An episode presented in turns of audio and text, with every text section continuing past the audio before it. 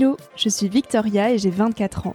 Chaque semaine, j'embarque mon micro jeune et je pars à la rencontre de personnes inspirantes pour poser mes questions sur ce qui fait nos vies, dans un monde où l'on se cherche et où on questionne notre avenir. J'espère qu'écouter le parcours et les conseils de ces personnes qui ont rêvé et osé faire de leur rêve une réalité t'aidera toi aussi à avancer d'un pied plus sûr dans la vie. Alors je t'invite à emprunter un nouvel œil pour regarder le monde sous un autre angle, pour te recentrer sur ce qui est essentiel et sur qui tu es, pour t'aider à trouver ton chemin et surtout à oser.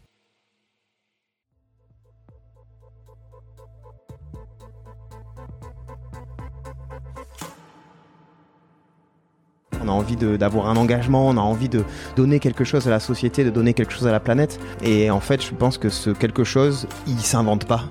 Il doit être authentique, il doit être profond, on doit l'avoir au fond de nous. Et une fois qu'on l'a, ben, il faut pas le lâcher.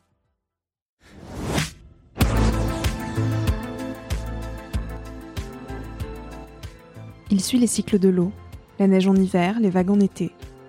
Alors oui, il est multiple champion du monde de snowboard, il est souvent en l'air avec son parapente ou en glisse sur une vague. Oui, il a eu de jolies médailles, des coupes du monde et des trophées. Pourtant, son humilité prend le dessus sur les décorations. Il n'en parle pas quand on le rencontre. Si on ne le sait pas, il parle du reste. De ce qui lui importe vraiment. Des glaces qui fondent dans les Pyrénées, de son terrain de jeu qui est aujourd'hui menacé. Ce terrain de jeu, c'est la nature. Et tenter de la préserver vaut pour lui bien plus que toutes les médailles du monde. À 10 ans, Mathieu Crépel était déjà sous le feu des projecteurs, en même temps que sous le froid du Groenland, pour vivre sa passion. Cette passion qui fait aujourd'hui ses journées, et ce Groenland qui lui permet de rester enfant, même à 38 ans. Comment on grandit quand à 10 ans, nos rêves sont déjà accomplis? Comment le sport en compétition peut être un levier pour la découverte de soi? Comment on se sent quand la nature qui nous a vu grandir disparaît aujourd'hui sous nos yeux? Avec Mathieu sur Nouvel Oeil, on parle de hasard, de compétition et d'ennui. J'espère que cette écoute te donnera l'envie de suivre les cycles de l'eau. 1, 2, 1, 2, est-ce que tu m'entends? Je t'entends très bien, les deux sont connectés, c'est bon. Le frigo s'est même arrêté. C'est vrai? Ouais, ouais, non, non, il s'est arrêté. Incroyable. Peut-être des phases. Ah oui, c'est vrai, bon, bah, plus de frigo, plus rien. Eh ben écoute, on est prêt. C'est parti. Salut Mathieu. Salut Victoria. Trop heureuse de faire cette petite interview avec toi. Eh bien moi aussi, très honoré. On se connaît déjà. Ouais. Comment tu vas? Je vais bien. je vais Sous le soleil. Sous le soleil euh, du Pays Basque, avec euh, une nuit pas méga méga reposante, avec petit Jules euh, qui fait encore des siennes, mais qui a 4 mois et demi et qui nous régale de bonheur tous les jours. Et qui a changé ta vie. et qui a changé ma vie. Ouais. Tu trouves encore le temps d'aller sur ton snow et sur tes surfs. À quand remonte ta dernière session surf? Euh, session de surf hier soir. Magnifique session de surf, coucher de soleil incroyable devant la maison. Euh, voilà, c'est la, la, joie et snowboard pas plus tard que jeudi, donc a quatre jours.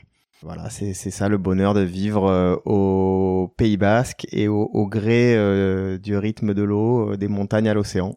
et de pouvoir vivre de ta passion, puisque tu es multiple champion du monde de snowboard, qui est ta passion première, mais tu es surtout un amoureux des grands espaces avec lesquels tu joues sous plusieurs formes, donc le surf, le parapente, tu as fait la Transat Jacques Vabre en 2021 mhm. avec Stan Turé. Et au-delà de tout ça, tu cherches aussi à sensibiliser à la dégradation de nos terrains de jeu, en réalisant des documentaires notamment, mhm. euh, dont un que tu as tourné cet hiver sur la disparition des glaciers dans les Pyrénées. Tu nous disais qu'il allait euh, sortir en avril. C'est ça. Et si tu es tant attaché à l'eau sous toutes ses formes, c'est parce que tu es né dans les montagnes et élevé par l'océan. C'était comment de grandir avec euh, le cycle de l'eau, Mathieu? Alors ça, je dois dire que je dois remercier évidemment avant tout mes parents euh, de m'avoir offert cette possibilité-là, d'avoir m'avoir offert ce, ce, rythme de vie. Euh, tu es né à Tarbes. Je suis né à Tarbes, ouais, qui est au, au pied des Pyrénées, euh, devant euh, devant la chaîne des Pyrénées, au pied du pic du Midi, et on vivait au gré des saisons, c'est-à-dire l'hiver en montagne et l'été sur la côte basque-hollandaise. La conscientisation que c'était le cycle de l'eau et tout ça, c'est venu un peu plus tard, mais c'était, je pense qu'au début, c'était de façon purement basique et, et primaire de de se sentir bien dans ces éléments, de de, jouer, de glisser. J'ai eu la chance de pas mal voyager au cours de ma carrière et j'ai découvert des lieux absolument fantastiques et des cultures euh, super inspirantes. mais il y a quelque chose qui me marquait qui continue à me marquer aujourd'hui, c'est qu'à chaque fois que je rentrais d'un voyage qui était exceptionnel, je me retrouvais ici, je me retrouvais soit sur la plage, soit dans les montagnes ou dans l'eau, en train de regarder autour de moi et de me dire waouh, mais ce que ce qu'on a dans le Pays Basque, dans le sud-ouest de la France, là, c'est quand même exceptionnel, quoi. Avant de partir et de voyager, tu te rendais pas spécialement compte de, de la chance que tu pouvais avoir de vivre dans un tel environnement? Non, non, non, c'est clair. C'était normal pour toi. C'était bah oui, c'est normal. c'était normal. euh, j'ai été élevé comme ça. Avec euh, après voilà, c'était c'était non-stop. euh, c'était de l'amusement en permanence et euh, et c'est vrai qu'on a cette euh, ce biais un peu de se dire souvent si on voyage, si on va à l'autre bout du monde, bah ça rend la chose exceptionnelle. Il faut aller voir ce qui se passe à l'autre bout du monde. Il faut, enfin, après voilà, c'est, on en revient un petit peu parce qu'il faut revenir à une vie un peu plus, un peu plus sobre. Euh, c'est facile de le dire quand on a beaucoup voyagé. Mais le voyage, ça apporte aussi énormément. Hein. Le voyage, c'est, euh, c'est une ouverture sur le monde, sur les cultures, sur, euh, sur, c'est une découverte de soi-même aussi. Mais on a moins conscience de ce qu'on a chez soi et, et c'est vrai qu'on a tendance à vouloir plus aller découvrir le lointain que découvrir chez soi. Il y a plein de choses que je découvre euh, dans les Pyrénées ou au Pays Basque sur le tard que j'aurais pu découvrir euh, Mm. plus tôt en fait. Et non, j'ai d'abord été bah, au Japon, en Alaska ou des choses comme ça. Même au Et Groenland, dès au tes 10 Groenland, ans, on va, on va en reparler. Euh, tu as découvert le snowboard à 7 ans et tu explores depuis la montagne différemment. En quoi le snow, ça t'a aidé à voir euh, les montagnes d'un nouvel œil? Petit clin Si d'œil. je- Ouais, carrément, bah il fallait là. il fallait. C'était, euh, c'était obligatoire. En fait, je pense que chaque, chacun, chaque passionné de montagne ou de mer ou de rivière, enfin de, de, de- d'éléments naturels, a une vision euh, propre en, en fonction de son de sa sensibilité, de la manière dont il la pratique aussi, que ce soit par la marche, que ce soit par le snowboard, que ce soit par le surf, par la voile, par euh, différentes activités moi, ce qui s'est passé, en fait, j'ai grandi quand j'ai quand j'ai commencé euh, la montagne. Enfin, je suis né quasiment en montagne parce que je suis né au mois d'octobre et mes parents étaient euh, moniteurs de ski Ouais. en station dans les Pyrénées. Et donc, dès le mois de décembre, j'étais euh, j'étais en station. À cette époque-là, c'était 1984. Le snowboard dans les Pyrénées, enfin même en France, n'existait quasiment pas. Donc, euh, mes parents m'ont mis sur sur des skis tout petits. À peine je savais marcher, euh, j'étais sur des patinettes en train de glisser. Donc ça, c'était c'était déjà incroyable. Et le ski, c'était principalement du ski de piste. Ouais. Donc voilà, le ski se développait assez fortement par les stations. On était finalement dans un environnement immense avec des une infinité de possibilités, mais on était restreint à la piste. Et ça, je pense que assez petit, sans forcément en avoir conscience, ça m'a assez vite brimé, ça m'a un peu enfermé dans une case. Et quelques années plus tard, grâce au snowboard, je me suis rendu compte que la montagne c'était pas juste euh, les pistes et, et ce voilà ce champ de vision un peu restreint, mais c'était toute la montagne. Cette ouverture d'esprit de- d'aller chercher ailleurs, parce que le snowboard c'est un outil qui a été inventé plutôt pour aller dans la poudreuse, donc Mm. dans le hors piste, Mm. et donc de suite, bah ça nous est sortir de, de- du cadre quoi. C'était à la fois purement physique, mais c'était aussi culturel. C'était une contre-culture complète par rapport au ski qui était assez rigide, assez Mm. fermé. Euh, le ski de haut niveau, c'est c'est du slalom, c'est des, c'est faut aller à droite, à gauche, faut un chronomètre, faut voilà. C'est alors que le snowboard, il y a un, il y a un aspect D'émancipation aussi. libre, ouais. De liberté. Et C'est ça. Et donc je me suis retrouvé complètement euh, là-dedans en fait. Et t'es tombé accro. Et je suis tombé complètement accro. Euh, dès la deuxième saison, je pense que j'ai arrêté le ski. Et puis ensuite, c'était que du snowboard. Après le le snowboard, j'ai aussi fait euh, des compétitions. J'ai aussi, je suis aussi rentré dans dans une case parce que ça me plaisait, ça me permettait de de, de me découvrir moi-même en tant que compétiteur. Mais ce que je trouvais intéressant dans la compétition, c'était de me challenger pour essayer de devenir meilleur, pas forcément que les autres, mais devenir meilleur euh, moi-même, des- Mm. à chaque fois progresser. Mais c'est très jeune que tu es tombé finalement dans, dans cette compétition et tu es devenue la mascotte à faire euh, snow, surf, ski. Et avant tes 10 ans, euh, tu étais déjà très médiatisé. Est-ce que c'était trop tôt?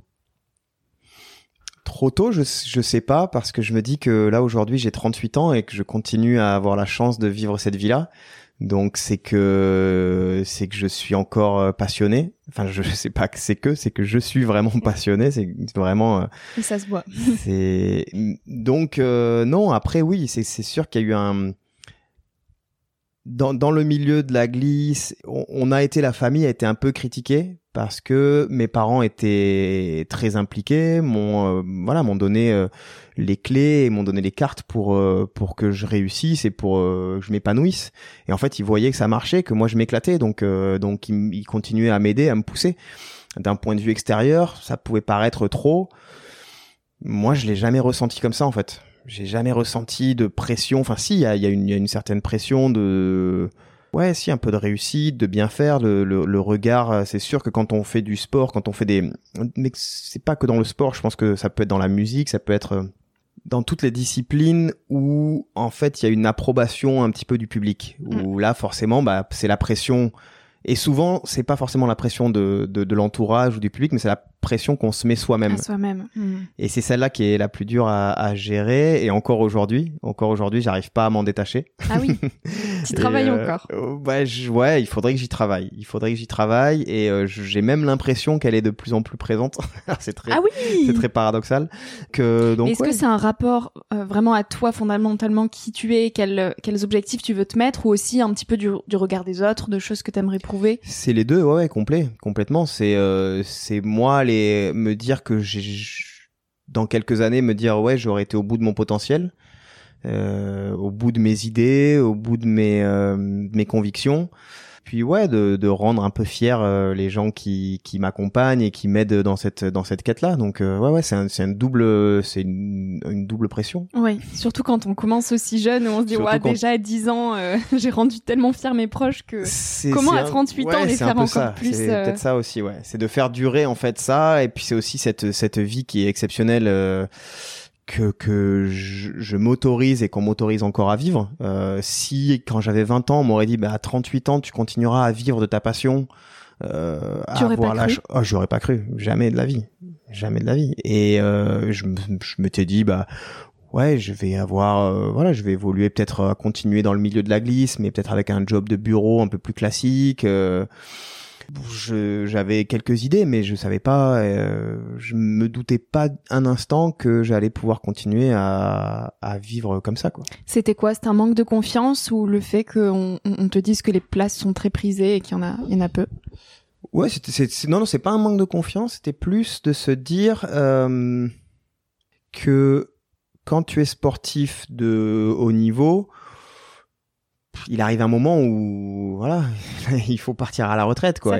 Et, ça ça tourne. Ouais exactement ça tourne. Il faut laisser la place aux jeunes. Et, et en fait c'est ça qui est particulier avec les sports de, de glisse qui sont des sports de nature c'est que en fait on peut on ne vit pas que à travers la compétition. C'est-à-dire que je vais prendre l'exemple euh, peut-être des sports majeurs du foot ou du tennis. C'est difficile c'est des, des, des, sports qui n'existent que par les tournois, que par les compétitions, où après on devient entraîneur, ou on devient éducateur, des choses comme ça. Mais, mais la finalité, c'est quand même de faire des matchs, de faire des confrontations et tout. Nous, il y a, y a, un aspect compétition, mais il y a tout un aspect image aussi. Et mm. ça qui a été, euh, qui a été, qui fait partie de justement la culture du snowboard, du freeride et tout ça, c'est de mettre euh, en lumière, de mettre en image ce qu'on fait, euh, les voyages, les rencontres, choses comme ça. Et, et ce côté-là, il a toujours été super présent. Et en fait, il, m'a permis à moi de me réinventer en quelque sorte et, et d'évoluer. Et par donc le biais des documentaires. Par le biais d'abord des, des, vidéos où, je travaillais avec des boîtes de prod qui mm. étaient déjà existantes, qui étaient dans le monde vraiment du snowboard. Et puis après de me dire, bah moi j'ai envie d'essayer de raconter. Euh, mes propres histoires ou l'histoire des gens que je rencontre ou et, euh, et donc ça permet une évolution euh, quasi infinie. Et c'est une façon de sensibiliser aussi le grand public à ces espaces qui peut-être peuvent leur paraître très lointains. C'est ça, c'est une c'est une porte d'entrée pour transmettre des messages, je pense. Et c'est là où, où c'est difficile aussi de. Enfin, il y, a une difficulté dans la dans la prise de parole et dans le fait de se sentir euh, légitime dans cette prise de parole. On en revient un peu à la, à la pression euh, de tout mm. à l'heure. C'est vrai que ce côté légitimité de prendre la parole sur un sujet bien précis, bah, il est toujours particulier. Si on parle de euh, de sensibilisation à l'environnement, aux grands espaces, à la nature, au cycle de l'eau, bah moi ma seule expertise c'est d'avoir vécu ça depuis mon plus jeune âge mais je suis pas scientifique je suis pas philosophe je suis pas non tu vois simplement physiquement le, terrain de jeu changer c'est ça ouais je vois ce qui se passe et j'ai une volonté de partager et en même temps Aujourd'hui, je fais ça de façon beaucoup plus simple, on va dire, et un peu plus sobre. Mais euh, j'ai j'ai eu pris l'avion quand je faisais quand j'étais sur le Tour Pro. Donc euh, voilà. Après, c'était il y a 15 ans, 20 ans, on n'avait pas la connaissance, mm. ou en tout cas, elle n'était pas aussi répandue qu'elle ne l'est aujourd'hui. Mais voilà, c'est difficile pour moi de dire ok, j'ai fait ça. Maintenant, je vis plus sobrement, mais la nouvelle génération, euh, attention, faites plus ça, faites plus ce qu'on a fait, quoi. C'est, c'est, enfin, je me sentirais complètement euh, à côté de mes pompes si hmm. je disais ça, quoi. C'est, c'est, c'est pas possible. Donc non, ce que je m'attache à faire, ce que j'essaie vraiment de faire, ce qui est pas évident, c'est, c'est déjà de ne pas donner de leçons, de pas dire il faut, il faut pas. c'est, on fait ce qu'on peut avec nos propres convictions. Et, et puis voilà. Et donc, je pense que ces pratiques-là, ces pratiques euh, de sport outdoor, de sport de nature, de montagne, d'océan, et, et, à travers les documentaires que je fais, bah, c'est simplement une porte d'entrée mm. pour essayer de d'éveiller les consciences. Mm.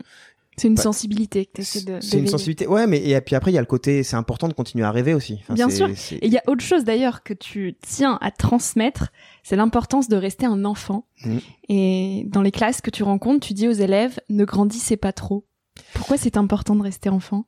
Alors ça, c'est un, c'est un conseil que j'avais eu d'un prof de français en sixième. Ouais. Et c'est un très beau conseil. Je me souviens, c'était euh, Monsieur Sterna, euh, qui était pas mon prof favori parce qu'il m'avait enfermé euh, dans la classe à la fin du cours. Parce que tu bougeais trop Je, je sais pas, je me souviens plus du tout, mais je me souviens qu'à 17h, il m'avait enfermé dans la classe, il était revenu une heure plus tard pour me pour réouvrir. Pourtant, j'ai pas souvenir d'avoir été un, un, élève particulièrement agité. Je devais l'être un peu de temps en temps, mais je savais qu'il y avait une, il y avait une, une une règle avec ma mère, c'était tu fais le minimum syndical à l'école, je te laisse tranquille pour tout le reste. Donc je savais que c'était ça, j'ai toujours euh, fait ma scolarité comme ça, donc je faisais pas trop de vagues à l'école, et puis je m'en sortais bien, le week-end je pouvais aller à la montagne. Euh, Joli jeu de mots, le vague, vague à l'école. et donc ce monsieur euh, nous avait transmis ça. Je me souviens absolument pas des, règles de grammaire qu'il a pu nous, enseigner, mais par ça contre ça, ça m'avait marqué. Je sais pas pourquoi.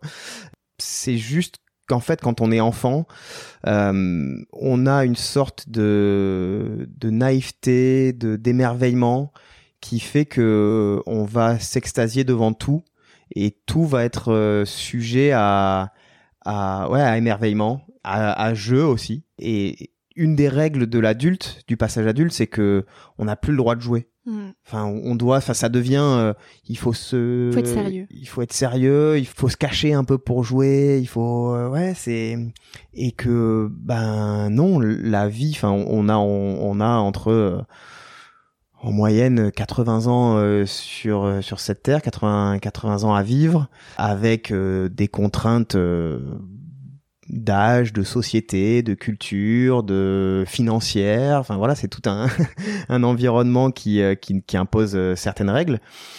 Ben, quand on est enfant, euh, tout ce qu'on a envie de faire, c'est de s'affranchir des règles. Hmm.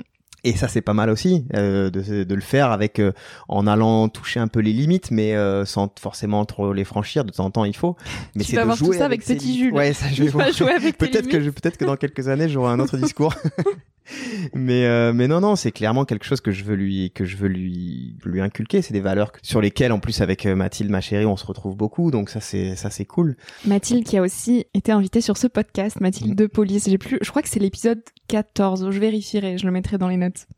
Et donc euh, donc de se dire rester enfant le plus longtemps possible ça permet juste en fait d'avoir un petit peu de recul quand on est dans des situations un peu plus compliquées de vie où et voilà, les contraintes économiques, financières, la pression du boulot, la pression de plein de choses, ça permet de reculer un peu et de se dire, bah en fait, qu'est-ce que j'aurais fait dans ces situations-là quand, quand j'étais enfant? Et avoir réussi à faire de ta passion un métier, c'est une façon pour toi de rester un enfant? Ouais, je pense. Je pense, c'est ce qui m'anime en tout cas euh, au quotidien, ouais ouais. Et la chance que j'ai aujourd'hui, en fait, c'est euh, avoir réussi à transformer ma passion en métier. C'est final, c'est de réussir à vivre mes rêves d'enfant avec des moyens d'adulte. Très beau. Et ça, c'est une, c'est une chance, quoi. Mm. Et toi qui nous disais que la compétition, c'était aussi quelque chose, euh, un rapport avec toi-même que tu cultivais. Comment est-ce que tu trouves l'équilibre pour euh, effectivement faire aussi des pratiques qui soient personnelles pour toi, que ce soit le surf, le snow, sans penser performance? Ça, je m'en suis, euh, ça, je m'en suis assez, assez détaché en fait depuis que je fais plus de compétition.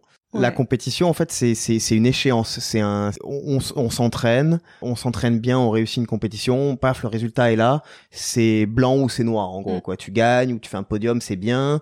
Euh, tu gagnes pas, bah tu repars à l'entraînement et t'essayes de faire mieux à la prochaine compétition. Euh, et ça permet de, de de, de juger de façon très factuelle où tu en es, quoi. Et le travail que t'as accompli, est-ce qu'il a payé ou est-ce qu'il a pas payé? Depuis que je fais plus de la compétition, c'est beaucoup plus abstrait tout ça et c'est beaucoup plus dans les sensations en fait. Mm. C'est euh, par exemple, euh, hier soir, j'ai fait une session de surf. Les conditions étaient magiques, le coucher de soleil était incroyable. Et eh ben, je sais pas c'était des conditions euh, qui étaient idylliques pour faire une bonne session. Et j'ai eu des super sensations, j'ai eu des super vagues. Je me suis trouvé performant dans cet état d'esprit-là, quoi. Euh, mais il n'y avait pas de, il y avait pas d'autre volonté que celle-là de passer un bon moment et d'essayer de, de, prendre des bonnes vagues. Et c'était c'était tout. Et, et ça je trouve que c'est c'est assez cool. Et euh, et la compétition me manque pas du tout. C'est ça qui est marrant c'est que voilà ça fait ça fait dix ans que j'ai arrêté. On aurait pu penser que quand on fait de la compétition pendant 20 ans qu'on a grandi avec ça j'ai été peut-être un des premiers peut-être pas le premier, mais en tout cas une, parmi une, une, certaine génération à se professionnaliser, à prendre le job de snowboarder comme du sport de haut niveau et pas comme euh, simplement comme un comme un état d'esprit et, et, ce qu'il faut garder et ce qu'on s'attache à garder aussi. C'est vrai qu'on parle souvent dans les sports de glisse plutôt de lifestyle que de sport. Tout ça pour dire que, que je pensais que la compétition allait me manquer et en fait pas du tout. et en quoi cette compétition elle t'a aidé à te construire personnellement? Elle m'a fait comprendre euh, qui j'étais, euh, quelles étaient mes capacités, quelles étaient mes capacités de travail, parce que quand on parle de sport euh, en particulier, je pense qu'encore une fois, c'est c'est vrai dans dans la musique, dans l'écriture, on, on, parle souvent de gens talentueux. Hmm. Ah mais il est, il est, doué, il est talentueux. Et en fait pour moi le, le vrai talent c'est la capacité qu'on a de travailler il y a des facilités au début peut-être, mais qui viennent euh, de par euh, l'éducation qu'on a eue, par les l'engagement, enfin ou en tout cas l'accompagnement que nos parents nous ont nous ont euh, offert. Mais mais derrière le, le véritable talent, c'est la capacité de travail que tu peux avoir quoi. Et, de la discipline. Et oui, et ça fait partie le travail, c'est la discipline, c'est euh, c'est le sérieux, c'est c'est de savoir quand être sérieux, quand décompresser aussi parce que si tu décompresses jamais, tu t'exploses. Mais euh, mais je pense que ouais, il n'y a pas un sportif, il y a pas un artiste, il y a pas un écrivain qui qui a excellé dans son domaine qui n'a pas travaillé euh, avec acharnement à un moment ou un autre, c'est impossible. Je enfin j'en connais pas en tout cas. Hmm. Le talent arrive avec la discipline. Il y a aussi les hasards qui ont une, jolie place dans la vie. Et tu les connais bien, ces hasards. Tu as fait la Transat, euh, donc Jacques Vabre en 2021. Et cette traversée, elle n'était pas prévue. Euh, elle est partie d'une rencontre humaine avec euh, Roland Jourdain et Stan mhm. Turé. Les hasards, quelle place ils ont dans une vie? Et alors, les hasards, les hasards. Hmm. Ben, les hasards, ils apportent des expériences comme celle-ci. Euh, comme euh, la Transat Jacques Vabre, comme tu dis, qui était euh, donc une, une traversée de l'Atlantique en voilier, en, en duo. Moi, j'ai toujours aimé l'océan, mais en tant que côtier, les, les surfeurs sont, sont pas des marins à proprement dit. On va pas vers le large. Nous, ce qui nous intéresse, c'est d'être près de la côte, là où les vagues cassent. Et donc la haute mer, parfois pour les surfeurs, c'est pas un élément qui est forcément attrayant. attrayant, simple. au contraire, en haute mer, là où la tendance à se lisser, l'océan s'aplatit un petit peu, c'est une immensité bleue, euh, il y a plus de relief, enfin, c'est particulier, hein, mais euh, et ouais, cette rencontre, elle s'est faite euh, à un moment où j'étais en train de monter un projet que je suis, j'espère que je vais réussir à aboutir. Le retour au Groenland. qui, qui devrait m'amener au Groenland d'ici peu que j'ai été présenté à Roland Jourdain, qui pareil est un, est un grand navigateur, et, on déjeune chez Roland et Sophie, et ils me disent ah bah on a invité Stan, c'est euh, un, un, navigateur, euh, tu vas voir, il est passionné de snow, de montagne et tout, euh, je pense que vous allez bien matcher. Et Stan Turé. Et voilà, et on s'est rencontrés au cours de ce repas. Le lendemain, j'étais avec mon pote Damien Castera aussi, avec qui j'ai fait pas mal d'aventures. Le lendemain, Stan nous a emmené naviguer sur son bateau et j'étais quasiment jamais monté sur un bateau de course comme ça et je me suis retrouvé euh, là à barre euh, à dire waouh c'est incroyable. Et euh, quelques mois plus tard Stan m'appelle me dit bon on reste évidemment en contact on échange à fond sur plein de sujets sur la Water Family sur l'engagement parce que Stan c'est quelqu'un de très engagé aussi qui se pose énormément de questions qui se remet beaucoup en question sur sa pratique sur la pratique de la course au large sur la course à à, l'armement, j'ai envie de dire, mais c'est la, la, course à la performance, parce que la course au large, c'est euh, bah, c'est de la Formule 1 des mers, quoi. Donc c'est utiliser du carbone, c'est utiliser, c'est construire de nouveaux bateaux presque chaque année parce que mhm. il y a des avancées technologiques et tout ça. Et Stan en fait ça, il, bah, il est pas à l'aise avec ça, il se remet en question. Euh, voilà, il y, a un, certain paradoxe par rapport à ses convictions. Et donc on se retrouve beaucoup là-dessus, donc on échange énormément. Et puis quelques mois après, il me dit Matt, ça te dit de venir faire la Jacques Vabre avec moi? Je dis mais Stan, euh, la Jacques Vabre, c'est trois semaines en mer, euh, jour et nuit. Moi, j'ai jamais aucune connaissance quoi. je, je, je, ça, c'est un, c'est un univers qui me passionne, mais euh, mais déjà un, j'ai pas le vocabulaire parce qu'il faut savoir c'est que sur un bateau, il y a un vocabulaire de malade. chaque euh, on ne dit pas une corde on dit un bout enfin tout a une particularité. Ah et puis chaque bout euh, selon à quelle voile elle est accrochée il a un nom différent. Enfin donc c'est euh, donc il y a énormément de choses à apprendre. Il me dit t'inquiète pas ça va le faire on a un an pour se préparer si t'es motivé je dis ben bien sûr quoi bien sûr avant de en fait j'ai une tendance à à ne pas savoir dire non à ce genre de choses. C'est hmm. enfin voilà, c'est c'est la soif de l'inconnu aussi. Soif de l'inconnu, de découverte, hmm. vraiment d'apprendre. En fait, j'ai vraiment j'aime profondément apprendre. Ça te faisait peur? Non, non, non, vraiment là, non, non, j'avais toute confiance en Stan, bah, parce que c'est une, une confiance qui s'est construite aussi. Ah, même si je lui ai dit avant même qu'on se connaisse vraiment, c'est des feelings que que t'as rapidement quoi. Tu vois, c'est tu, tu, le vois dans les tu le vois dans les yeux, tu le vois dans le regard, tu le vois dans dans les gestes. Tu vois, dès la première navigation qu'on a fait avec lui, j'ai vu qu'il connaissait son, son bateau par cœur. C'est quelqu'un de d'ultra sérieux, ultra méticuleux. C'est clair que je pense que cette expérience-là, j'aurais pas pu l'avoir avec quelqu'un d'autre que Stan. Quoi. Je crois que vous avez bouclé la course en 22 jours. 24 jours. 24 jours? Ouais. Euh, donc être sur un bateau mhm. avec l'horizontalité devant toi. Toi qui as quand même un petit fond d'hyperactivité, comment tu as vécu ce rapport à l'ennui que tu as certainement dû apprivoiser?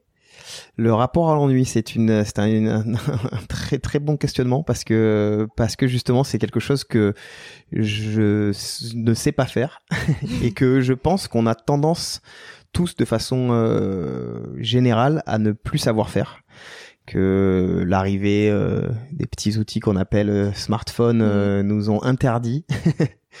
je pense que nos, nos ancêtres, nos peut-être nos parents, nos grands-parents savaient beaucoup plus s'ennuyer ou en tout cas s'occuper différemment mm. que nous dès qu'on s'ennuie on sort ce téléphone machin et tout et que là bah, sur le bateau on n'avait pas ça mm. et c'était cool parce que du coup je me suis ennuyé, euh, j'ai écrit, euh, j'ai observé, j'ai, je me suis émerveillé. Justement, je te parlais d'ici, je te disais que globalement, quand tu es en haute mer, l'océan, bah, c'est l'horizon, c'est euh, du bleu. Et ben en fait, c'est jamais pareil. À chaque, peut-être pas chaque minute, mais chaque heure, ça change parce que le vent est pas le même, parce que la luminosité est pas la même, parce que les fonds sont pas exactement les mêmes, parce que le vent n'attaque pas le, bateau du même bord. Et donc, en fait, on se met à observer beaucoup plus en détail euh, chaque élément, chaque euh, chaque instant. Et donc, on n'a plus du tout le même regard. Après, c'est parce qu'on est complètement déconnecté. On n'a plus justement toute cette pression euh, sociale, euh, tous ces mails qui tombent euh, tous les jours et tout. Donc, ça nous permet d'avoir ce. Mais, mais du coup, j'en ai tiré un enseignement. Ouais. Que je n'ai pas mis en place. Ah, mais qu'il va falloir mettre en place. Qu'est-ce que tu as appris? Bah, c'est est-ce que je sais pas, est-ce qu'il faut le faire au début peut-être une fois par mois, une fois par semaine, euh, une fois par jour, ça peut être une fois par jour pendant dix minutes ou pendant une journée par mois ou c'est voilà de tout couper et de s'autoriser à, à, observer. Et c'est pas forcément en pleine. Alors si on a la chance d'être en pleine nature, évidemment que c'est génial. Mm. Mais je pense que pour les pour les urbains, ça peut être aussi ça. Après c'est un c'est un environnement qui est beaucoup plus cadré, peut-être un peu anxiogène. Mais moi, je sais que quand je dois aller à Paris pour euh, un peu du boulot, des choses comme ça, présenter des films, présenter des films, et ben justement, je m'autorise à, je le, je le prends comme un voyage un peu exotique. Carrément. Et, euh, ouais, ouais, et je me, je me balade, je m'assois dans un parc et je regarde euh, les gens, je prends du temps pour, pour regarder. Et, en fait regarder les détails de tout ce qui nous entoure quoi et je pense que euh, ça va nous permettre c'est aussi une manière de, de se connecter soi-même à bah, soit à la nature si c'est notre sensibilité mmh. certains n'ont aucune sensibilité à la nature bah c'est pas grave ils vont avoir une sensibilité à autre chose mais en tout cas de se connecter à, à ce qui nous touche euh, personnellement et de le faire euh, peut-être 10 minutes par jour devant un coucher de soleil, devant un arbre, devant un oiseau qui passe, j'en sais rien. Mais Et c'était inconfortable pour toi au début de te retrouver face à ces temps de blanc, d'ennui sur le bateau? Et face à toi-même finalement? Alors oui et non, parce qu'en fait, ce qui est, ce qui s'est passé, c'est que je te parlais des, des 10 jours tampons qu'on a eu au Havre euh, avant de partir. Et, et moi, ces 10 jours-là, ils ont été assez inconfortables pour moi parce que justement, j'étais pas dans mon univers, le bateau était quasiment prêt ou alors c'était vraiment dans du détail et que moi, je ne maîtrisais pas. Mm. Normalement, quand je prépare une, une, sortie, une expédition ou une compétition ou quoi, je suis dans mon élément, je, je connais, je, je, je sais ce qu'il faut que je fasse pour préparer mon matériel, je sais ce qu'il faut que je fasse pour que moi je sois préparé.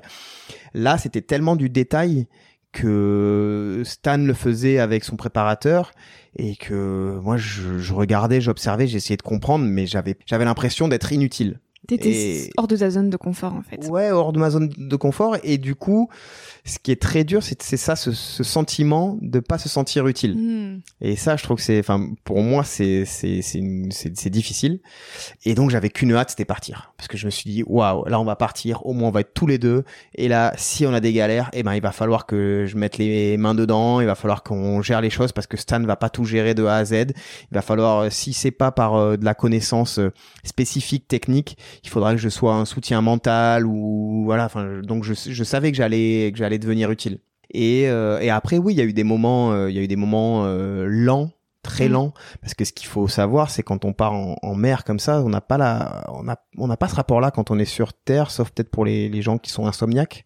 Mais euh, quand on dit qu'on est parti 24 jours on a le référentiel terrestre que 24 jours ouais mais la nuit on dort donc c'est mais sauf que c'est 24 jours 24 nuits. C'est pas pareil quoi. Eh c'est c'est 48 fois 12 heures donc euh, donc euh, les 12 allez les 8 8 10 heures où on dort normalement là on dort pas. Et, mm. et la nuit pour le coup au début on a on n'a pas cette capacité de, de regard, d'émerveillement, de, en fait, les sens en éveil sont plus du tout les mêmes. C'est beaucoup plus du ressenti, c'est moins du regard, c'est plus de l'écoute. Tu mentalises moins? Tu rationalises moins? Hmm pas forcément. Moi, je suis pas quelqu'un qui mentalise et qui, rationalise beaucoup. Je suis beaucoup dans le dans action-réaction. En fait, je, je ressens et, et, je réagis en fonction. Euh, je pense pas avoir trop besoin d'avoir euh, d'avoir à conscientiser trop avant de, de faire. Mais non, c'est juste que c'est les, les sens, euh, les sens sont plus les mêmes. Au lieu que ce soit vraiment la vue qui prenne le dessus et le, là c'est plus, euh, ouais, c'est plus euh, l'oreille qui vient. Donc les bruits sont beaucoup plus intenses. on a l'impression d'aller plus vite. On a l'impression, enfin tout est tout est décuplé quoi. Incroyable. Et ouais. Donc. Et donc ça reste de la glisse, différente que celle du snow ou du surf. En quoi la glisse c'est une philosophie de vie pour toi? Ah ça je je sais pas l'expliquer. J'ai déjà euh, essayé de de le faire mais c'est euh, c'est juste c'est un, c'est un truc qui se passe dans dans mon corps en fait. C'est c'est une alchimie entre euh, entre l'élément, entre l'outil parce que enfin c'est des glisses, on a besoin d'outils. À chaque fois il y a un snowboard, une planche de surf, un bateau, un parapente mais mais ouais, c'est une alchimie entre cet outil, l'élément, mon corps et mon esprit il se passe un truc dans mon corps qui, qui fait du bien, quoi. et que t'expliques pas, que tu ressens. Ouais. Mathieu, qu'est-ce que tu voudrais dire euh, au petit Mathieu qui avait 10 ans et qui partait au Groenland? Eh ben, je voudrais lui dire que j'ai hâte de le retrouver euh, au Groenland parce que je suis en train de préparer euh, un voyage retour là-bas. Merci d'avoir fait ce voyage, enfin d'avoir euh, embrassé ce voyage, d'avoir été aussi émerveillé au Groenland quand j'avais 10 ans, c'est là que j'ai été le plus confronté à la beauté de, de ce que la planète pouvait nous offrir. Et je pense que mon engagement aujourd'hui, il est, euh, il se traduit à travers euh, la sensibilisation autour du cycle de l'eau et tout ça. Mais en fait, ma vraie sensibilité, c'est c'est à la à la beauté de, j'ai envie de dire nature, mais la nature, mm. c'est c'est tout et rien quoi. C'est vraiment c'est ce que nous offre la planète. Enfin, en tout cas, ce qui est ce qui est endémique à la planète, ce qui est propre à la planète quoi. Et, et voilà, j'arrive à m'extasier devant euh, devant beaucoup de choses. Et les potes qui me qui me charrient un peu, euh, ils me disent ah mais ça c'est ton côté romantique. À chaque fois j'ai un pote avec qui on va surfer et tout. Je dis ah mais regarde c'est incroyable là et tout. Ah mais ça c'est ton côté romantique. Je dis non c'est juste que enfin je sais pas j'ai une sensibilité à la à la beauté de de ce qui nous entoure et je pense que ça s'est en fait ça s'est construit là-bas. Ouais et, ce même euh, voyage qui t'a aussi peut-être sensibilisé à l'humanité avec un grand H et euh, au mode de vie très sobre avec ces Groenlandais avec qui tu vivais. Oui, alors là, je pense que pour le coup, tu vois, quand t'as 10 ans, tu prends pas forcément conscience de ça. Oui. Là, tu, tu vis, tu, tu ressens, tu t'emmagasines plein d'informations, plein de sensations que tu conscientises plus tard. Mm. Et justement, ce côté humaniste et ce côté cette cette volonté de mieux comprendre euh, ce peuple du Groenland bah, elle, est elle s'est construite plus tard. Et c'est pour ça que ce voyage j'ai envie de le faire aujourd'hui. Parce que je sais que je suis dans une phase de ma vie où j'ai cette volonté enfin ce besoin vraiment d'aller à la rencontre de ce village là aujourd'hui c'est ça qui m'anime c'est d'aller euh, d'aller là-bas et de comprendre euh, comment ce village là comment ces gens qui sont là-bas qui avaient probablement 10 ans ou 12 ans quand euh, j'y étais, qu'on a joué, qu'on s'est rencontrés, qu'on a croisé des regards, mm. qu'on a échangé, qu'on a rigolé ensemble sans se connaître, sans avoir de culture, euh, enfin en ayant chacun notre notre propre culture, sans avoir une langue commune. Mm.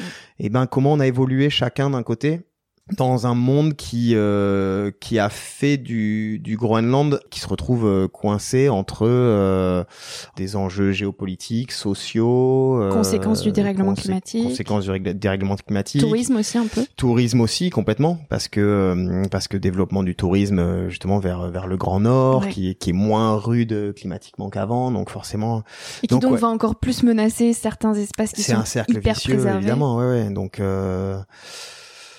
donc, écoute, je te souhaite de, de faire ce, ce, petit documentaire et de retourner. Tu et, iras. Et je vais retrouver. Euh, et oui, oui, je vais retrouver le, le petit Mathieu euh, qui, parce qu'il y a une part de moi qui est restée là-bas, mm. et, et, je pense qu'il va continuer à rester parce que ce voyage-là, il va être encore encore super fondateur dans une dans une autre euh, manière. Mm. Mais je suis convaincu que ce futur voyage, il va être il va être énorme.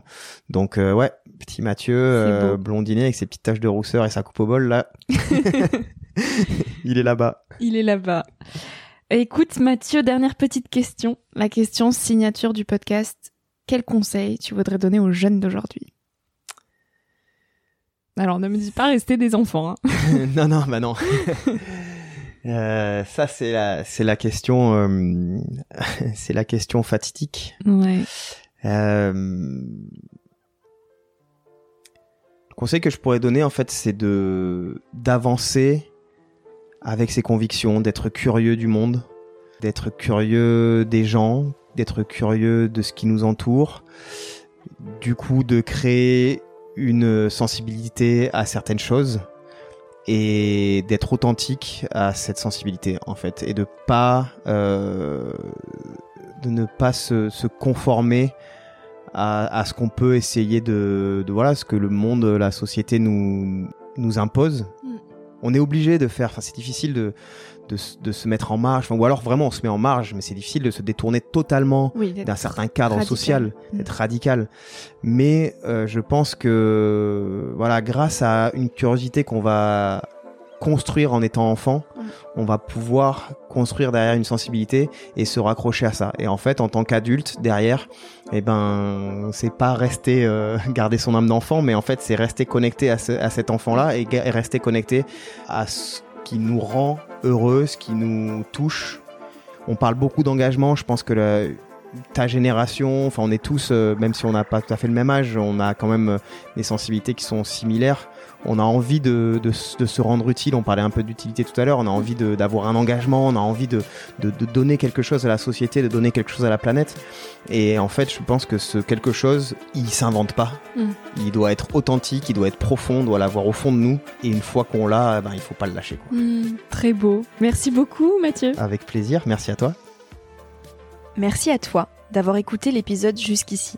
Si ce moment t'a plu, je t'invite à le partager, à laisser quelques étoiles sur iTunes ou Spotify, ou à faire une story sur Instagram pour que je puisse te repartager. En attendant de se retrouver lundi prochain, tu peux me suivre au quotidien et m'écrire sur la page Instagram Nouvel Oeil.